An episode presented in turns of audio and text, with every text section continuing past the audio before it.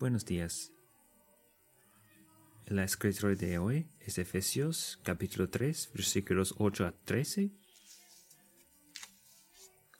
A mí, que soy menos que los más pequeños de todos los santos, se me concedió, concedió esta gracia, anunciar a los gentiles los inescrutables riquezas de Cristo y sacar a la luz cuál es la dispensación del ministerio que por los siglos ha estado oculto en Dios, creador de todas las cosas, a fin de que la infinita sabiduría de Dios sea ahora dada a conocer por medio de la gracia a los principados y potestades en las regiones celestiales, conforme al propósito eterno que llevo a cabo en Cristo Jesús nuestro, nuestro Señor, en quien tenemos libertad y acceso a Dios con confianza por medio de la fe en Él. Ruego, por tanto, que no desmaéis, desmeáis a causa de las, mis tribulaciones por vosotros, porque son vuestras. Puede ver la escritura, Efesios 3.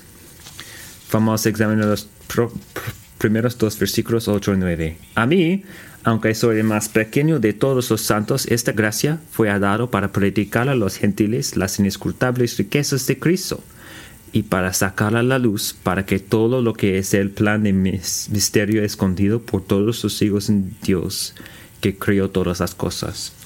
El primer punto de esta mañana es la proclamación del Evangelio, es la misión. Pablo era un ponente activo y agresivo de la iglesia primitiva y la veía como algo para oponerse y quería anilar y destruir la iglesia a toda costa. Entonces, cuando Paul comienza aquí diciéndonos que eres el más pequeño de todos los santos, que tiene en mente como en el pasado hizo persecución de la iglesia, pero también hay un sentido en que Pablo se da cuenta la completa indignidad del hombre en general al ser invitado a participar en la difusión del Evangelio a todos los pueblos. Ahora Pablo menciona específicamente a los gentiles que fueron visitos como incrédulos o paganos en sus días. No necesitamos quedarnos atascados en quiénes son los gentiles versus los judíos. El punto que Pablo quería es que veamos que todos los gentiles son más bien todos aquellos que no han puesto su fe en Cristo, todos aquellos que han sido que han oído hablar de lo inescrutable riquezas de Cristo son aquellas quienes las inescrutables riquezas deben ser elevadas. Y este nos trae la pregunta, ¿qué son las escrutables riquezas de Cristo? Esto es el Evangelio, la verdad de su vida, muerte y cómo Él derrotó al enemigo en nuestro lugar. Este no es un Evangelio que, que Pablo fabricó. Pablo incluso dijo para sacar a la luz, para que todos, todos cuál es la plan del ministerio oculto entonces Pablo está diciendo que simplemente está sacando a la luz este plan que estuvo escondido por mucho tiempo. Este no es un misterio que no podemos conocer, pero fue escondido y ahora se ha dado a conocer en Cristo es un mensaje revelado. Si no, fue, si no fuera por la gracia de Dios en nuestras vidas, nosotros mismos ni siquiera hablaríamos de esto.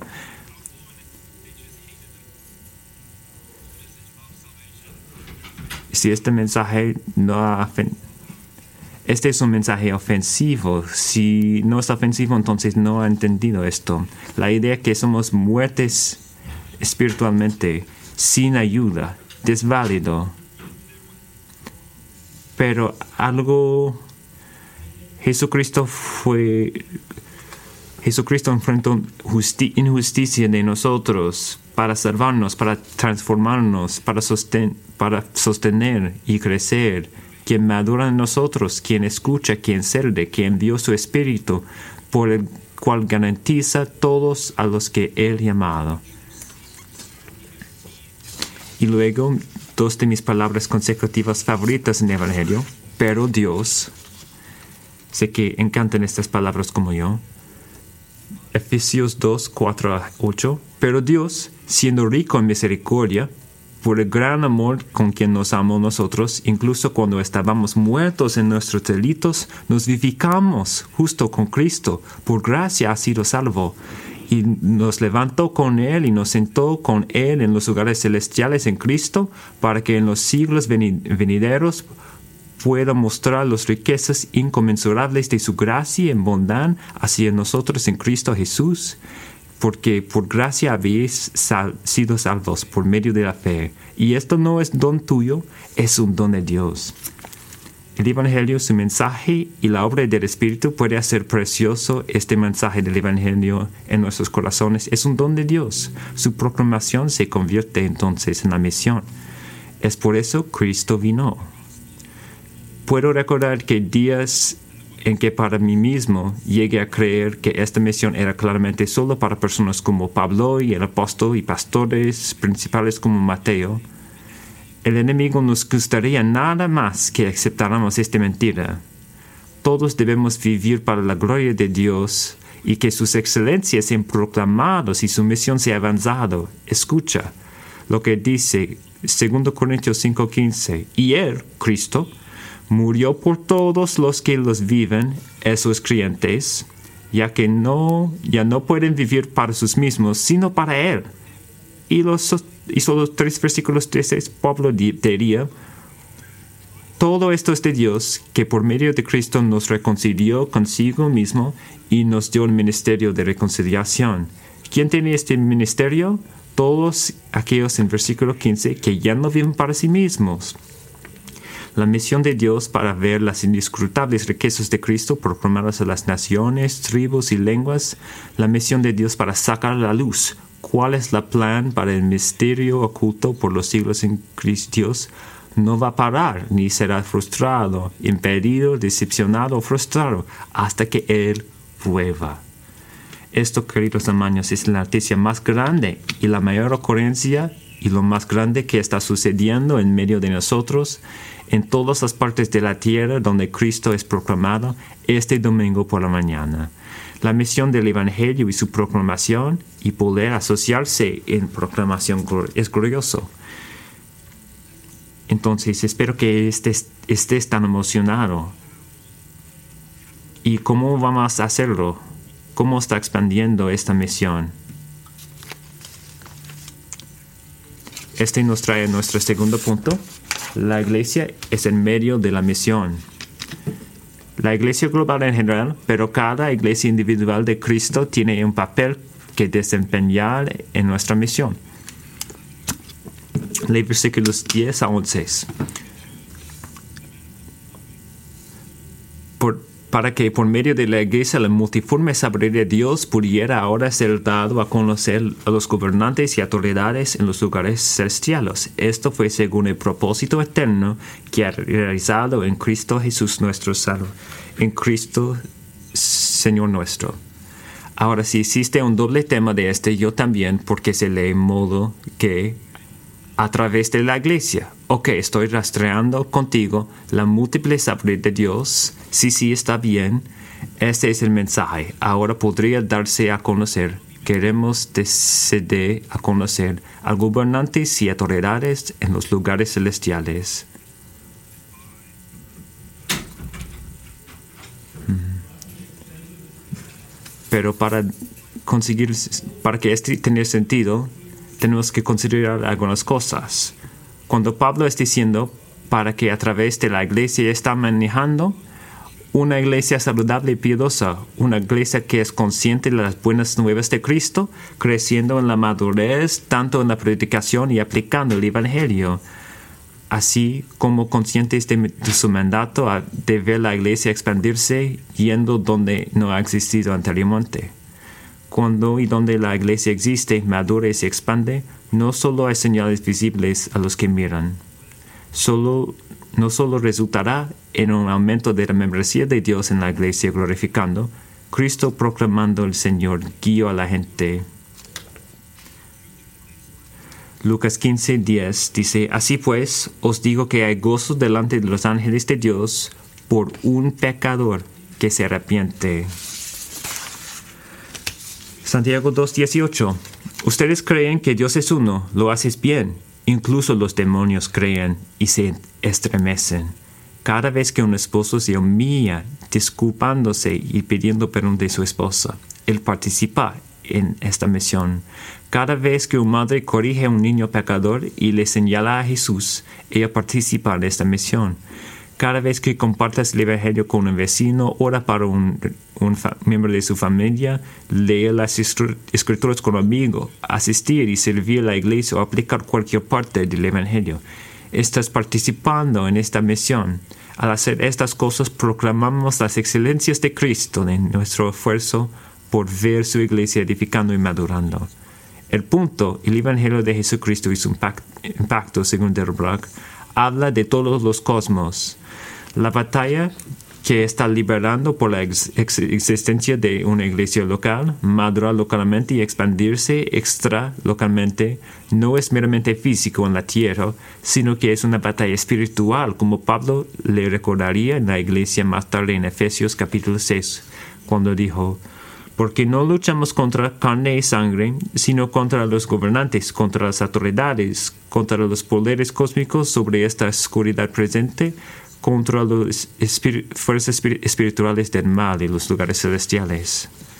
La iglesia es el medio designado por Dios por el cual Él tiene la intención de traer pecadores en el conocimiento salvador de sí mismo, por el cual Él tiene la intención de lo que los ángeles responden en adoración, él pretende que el enemigo vea que ha sido derrotado. Y tú y yo participamos en esta misión en este mismo momento como su iglesia unida. Este no es un nuevo plan de Dios que yo va a acabar rápidamente porque otro plan fracasado. Versículo 11 dice, esto fue conforme al propósito eterno que Él ha realizado en Cristo Jesús nuestro Señor. En la, en la eternidad pasada, Dios sabía que en el 2 de abril 2023 abrió una iglesia reunida. En esta iglesia, en la eternidad pasada, Dios sabía que esta iglesia existiría y maduraría en esta ubicación, alabado sea Dios, y que esta iglesia tendría un corazón para expandir el mundo, la iglesia global. Por ayudar a un extranjero con acento, prediqué como parte de su preparación para ser enviado de regreso a Namibia, con el fin de que la iglesia de Dios pueda expandirse a donde podría cambiar eternamente la vida de todos que los que un día escucharían el Evangelio y responden con fe a ella. La expansión de la iglesia de Dios es la misión para que Cristo pueda ser exaltado en todos lugares por cada tribu, cada lengua y nación, para la gloria de Dios Padre. Y Dios se ha dado cuenta de esto en Jesucristo nuestro Salvador. Está terminado. Es tan cierto como, lo, como lo fue casi dos mil años. Dios ha hecho esto hace dos años. Satanás está vencida. Su derrota se ha cumplido no está dependiendo de nosotros para lograr derrotar Satanás. Necesito compartir que no siempre ha sido mi convicción que la iglesia es la manera principal que Dios usa la iglesia para, para predicar el Evangelio. En 2009 visité Sudáfrica, donde conocí, volví a conocer Lisa, mi esposa. Después de pasar semanas en Sudáfrica, le pedí permiso de su papá para salir con ella. Dos semanas después les pedí permiso a sus padres para casarse. Pregúntame sobre eso si tienes curiosidad. En 2010 finalmente volví a Sudáfrica y me uní con Operación Movilización, con OM, con muchas, como muchas organizaciones misioneras. Ama a Jesucristo y el Evangelio y quería ver la fama de Jesucristo. Para cuatro años serví con OM de en Sudáfrica, pero después mudamos a Namibia durante siete años para ser misionero. Durante mi tiempo como misionero, obviamente, me sentí movido con pasión para proclamar Jesucristo y su evangelio a todos los pueblos. Significa que hacemos muchos viajes misionarios, eventos de capacitación de, de fin de semana, distribuimos Biblias, apoyamos misioneros y pastores locales que sirven en las zonas rurales. Después de, tiempo, llegué a ver escrituras como esta, que me di cuenta que nunca mencionó OM lo cual fue claramente descuido de traducción. Es, es una broma. Pero déjame decirle muy claramente hmm, lo que hacen las organizaciones misionarias es muy importante. Como Pablo dice a los filipenses, solo en todos los sentidos, ya sea en pretensión o en verdad, Cristo es proclamado y en esto me, me regocijo. Hay muchas misiones organizaciones misioneras que proclaman Cristo y debemos alegrarnos en esto. Pero lo que Pablo dice y lo que dice el Nuevo Testamento es que la iglesia es el principal portador de la antorcha del Evangelio de Cristo. Como misioneros llegamos a un por una semana para predicar y bautizar personas pero a veces salimos y no fue una iglesia para cuidar para estos nuevos creyentes. Cuando distribuimos Biblias en idiomas que no hablamos, no podemos mostrar las escrituras a personas para enseñarnos, solo podemos, pudimos dejar las escrituras para ellos, para que Dios pueda trabajar. Y este no es malo, pero no es el plan de, Dios para, evangelio, para, para difundir el evangelio principalmente.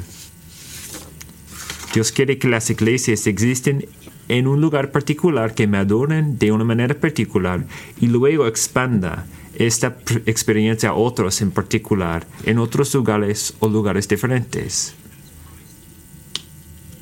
La iglesia, la iglesia es dotado para multiplicarse a través del discipulado, para que se enfoque, crecer y predicar el Evangelio.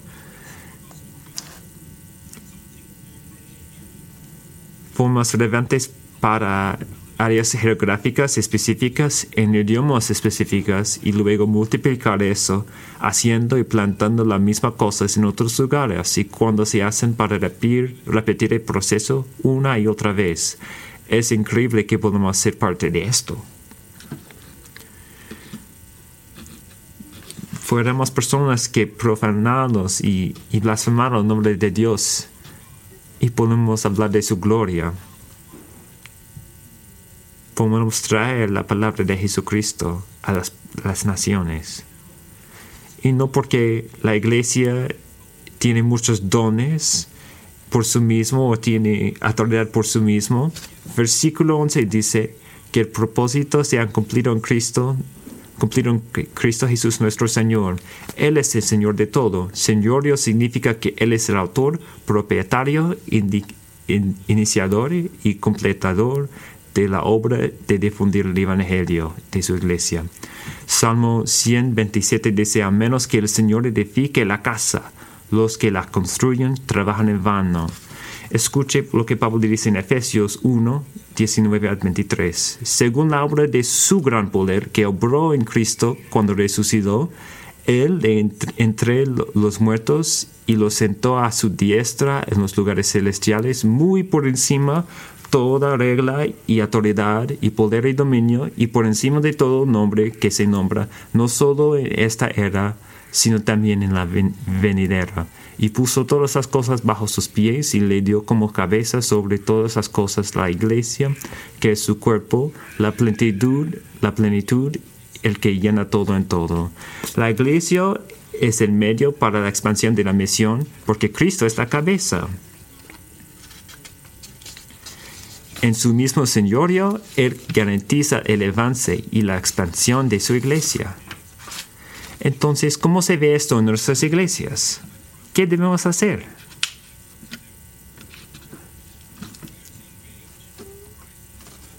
Debemos comprometer a Cristo y su palabra obedeciendo sus mandamientos.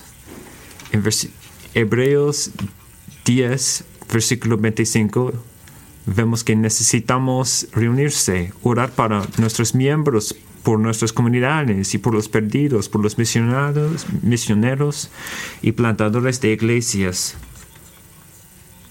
Y amarnos unos a otros como Dios ha dicho. Eso es como el mundo sabrá que somos sus discípulos. Debemos bautizar los nuevos miembros y compartir la comunión como expresión de unidad. Y también por la prédica de la palabra de Dios cuando está aplicado en nuestros corazones por el Espíritu. Mientras estamos expandiendo y creciendo y crecemos cada vez más en Cristo, Debemos tener este mismo deseo que este sucede en todas las partes del mundo. Necesitamos servir y usar los dones que Dios nos ha dado, como la iglesia, para que la iglesia pueda crecer y edificar en amor. Para crecer esta iglesia local y para expandir para otras iglesias plantadas pueden tener esta misma experiencia del Evangelio. Aleluya. Estoy listo ayer. Ok, no, tengo más. Punto uno, la proclamación del Evangelio es la misión. Punto dos, la iglesia es el medio de la misión. Y punto tres, hay gracia para la misión. Lee versículo 12. En quienes tenemos libertad y acceso con confianza a través de nuestra fe en Él. John Piper es bien conocido por muchas cosas pero ninguna más prominente tal vez que sea su cita donde dice, Dios es más glorificado en nosotros cuando estamos más satisfechos en Él. Es notable. Cuando estás satisfecho, más satisfecho en Dios. Esto es cuando Él está más glorificado en nosotros. Esto trae a la mente la pregunta, ¿cómo podemos estar más satisfechos en Él? Y estar y tengo que tener cuidado. Pero estar más satisfechos en Dios nunca está más cierto que cuando somos más dependientes en Él. Dependiendo de Él para su gracia. Depende en Él para su poder sustentador. Depender de Él para que su espíritu se mueva en nuestras vidas en la iglesia a traer convicción de pecados y fuerza para soportar. Dependiendo de Él para el mismo aire que respiramos. La expansión de las misiones por parte de la iglesia solo puede suceder y solo sucederá porque nosotros tenemos audacia y acceso a Cristo con confianza a través de fe en Él. No porque el modelo en el libro de Hechos es de alguna manera una, una estrategia de marketing inteligente. Es por nuestra fe en Él. Tenemos audacia y acceso con confianza en Cristo. Joshua y Matthew, mis dos niños, tienen gustos diferentes. Joshua encanta los deportes, con pelotas y cricket.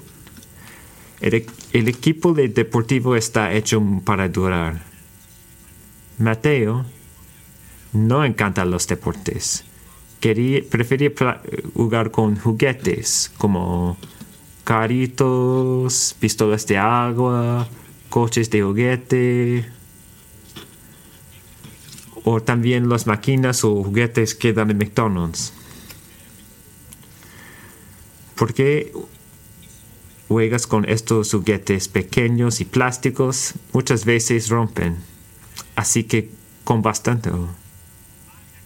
Yo he arreglado algunos de estos juegos y él piensa que no hay nada que no puede arreglar. Yo atropellé, atropellé un, de sus caritos con su four, con mi four wheeler y dice, ay, no lo siento, no vi esto. Yo estaba, estoy, estuve esperando las lágrimas, pero dice, oh, puedes arreglarlo, no está bien. Pero él dice, oh, no puedes, no alegrar esto.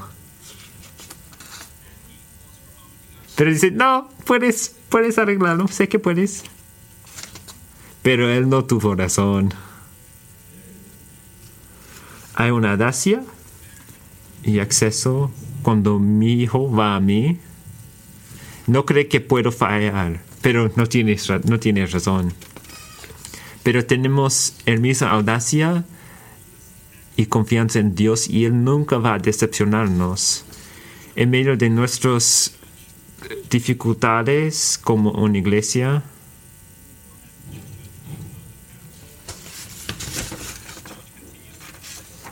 Mientras la iglesia continúa existiendo, madurando y expiándose, podemos saber que en el versículo 12 es tan cierto que, momento como siempre,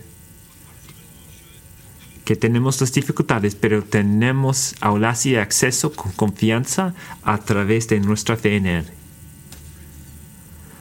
Mi ilustración falla miserablemente porque no pude arreglar este coche de juguete. Pero, hermanos y hermanas, nuestro Dios es capaz. No hay confianza en mi capacidad para arreglar nada, pero si tenemos plena confianza a través de nuestra fe en Él, de que Él es capaz de hacer todas las cosas. Y tenemos nuestros tres puntos. Y el cuarto es, hay gloria en sufrimiento por la emisión.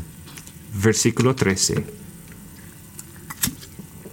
Os pido que no os desaniméis por lo que estoy sufriendo por nosotros, que es vuestra gloria Usted ve que Pablo también era muy consciente del hecho que el sufrimiento es real. De hecho, Pablo está escribiendo las mismas palabras en estas páginas de una celda en una prisión en Roma, que es la razón misma por que los efesios habrían sido tentados a desanimarse. Pablo dice que no deben ser desanimados. ¿Cómo es el sufrimiento de Pablo su gloria? Hay dos maneras en que el sufrimiento para producir gloria.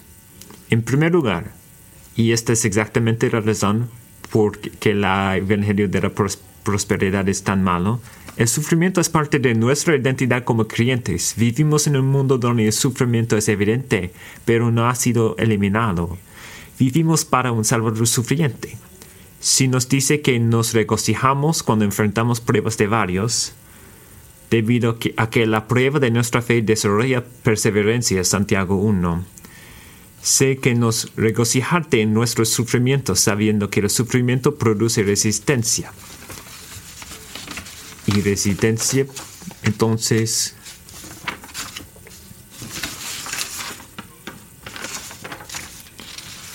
También en Romanos 5, 3 a 5 dice, el sufrimiento es parte integral de nuestros llamados hijos de Dios. Es el sufrimiento es integral de ser los llamados hijos de Dios. Si usted es un cristiano, entonces saben que el sufrimiento es parte de lo que apunta a nuestra identidad como cristianos.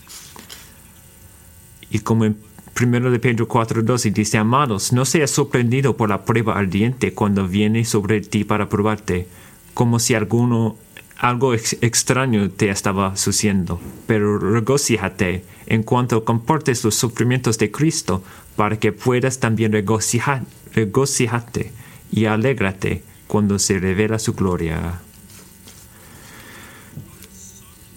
Y esto nos lleva a la segunda. Dios, el plan de Dios es que el sufrimiento es la manera que puede revelar su gloria a Pablo dijo que mi gracia es suficiente para ti porque mi, mi fuerza está revelada en su debilidad.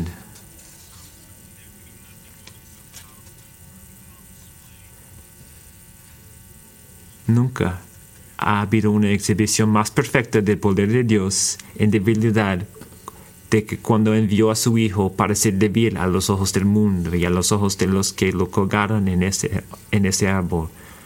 Pero tampoco, tampoco ha sido nada más glorioso y espectacular y poderoso y alterando la eternidad en toda la historia que la resurrección de Jesús entre los muertos, por lo cual Él asestó el golpe final a Satanás y sus tesoros. Jesús es victorioso él merece toda gloria, honor y alabanza cuando intercede por ello, sostiene y garantiza la existencia, maduración y expansión de su iglesia.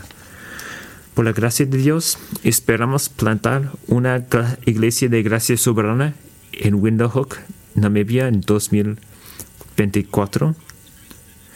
Y si Dios nos concede esta gracia, entonces será para tu gloria, Kingsway, porque ha sido parte de esta, esta plantación de iglesia. Ha prohibido apoyo financiero y cartas de ánimo por muchos años cuando he trabajado con mi esposa.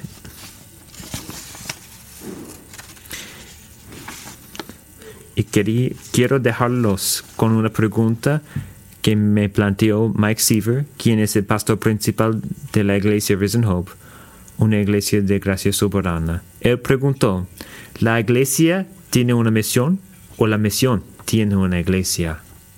Dicho una otra vez, la iglesia tiene una misión que está llamando a vivir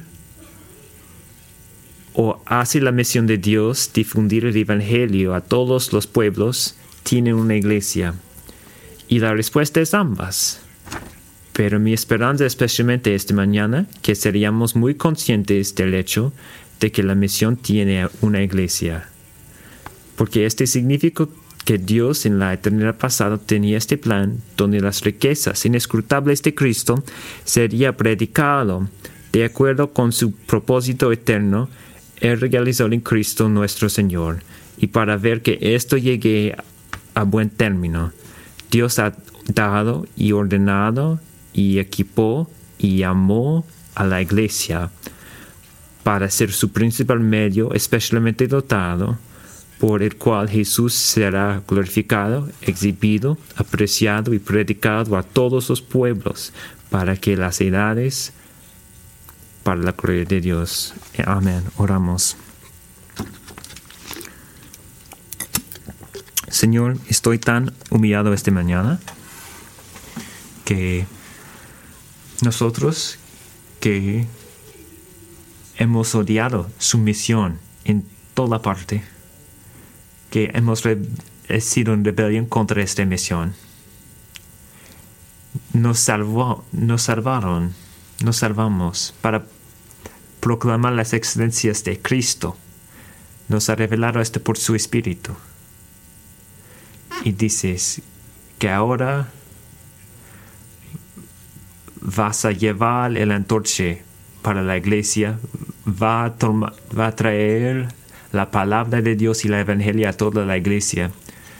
Ayúdanos a ser una iglesia local que da cuenta de la verdad de su palabra, que crece y madura,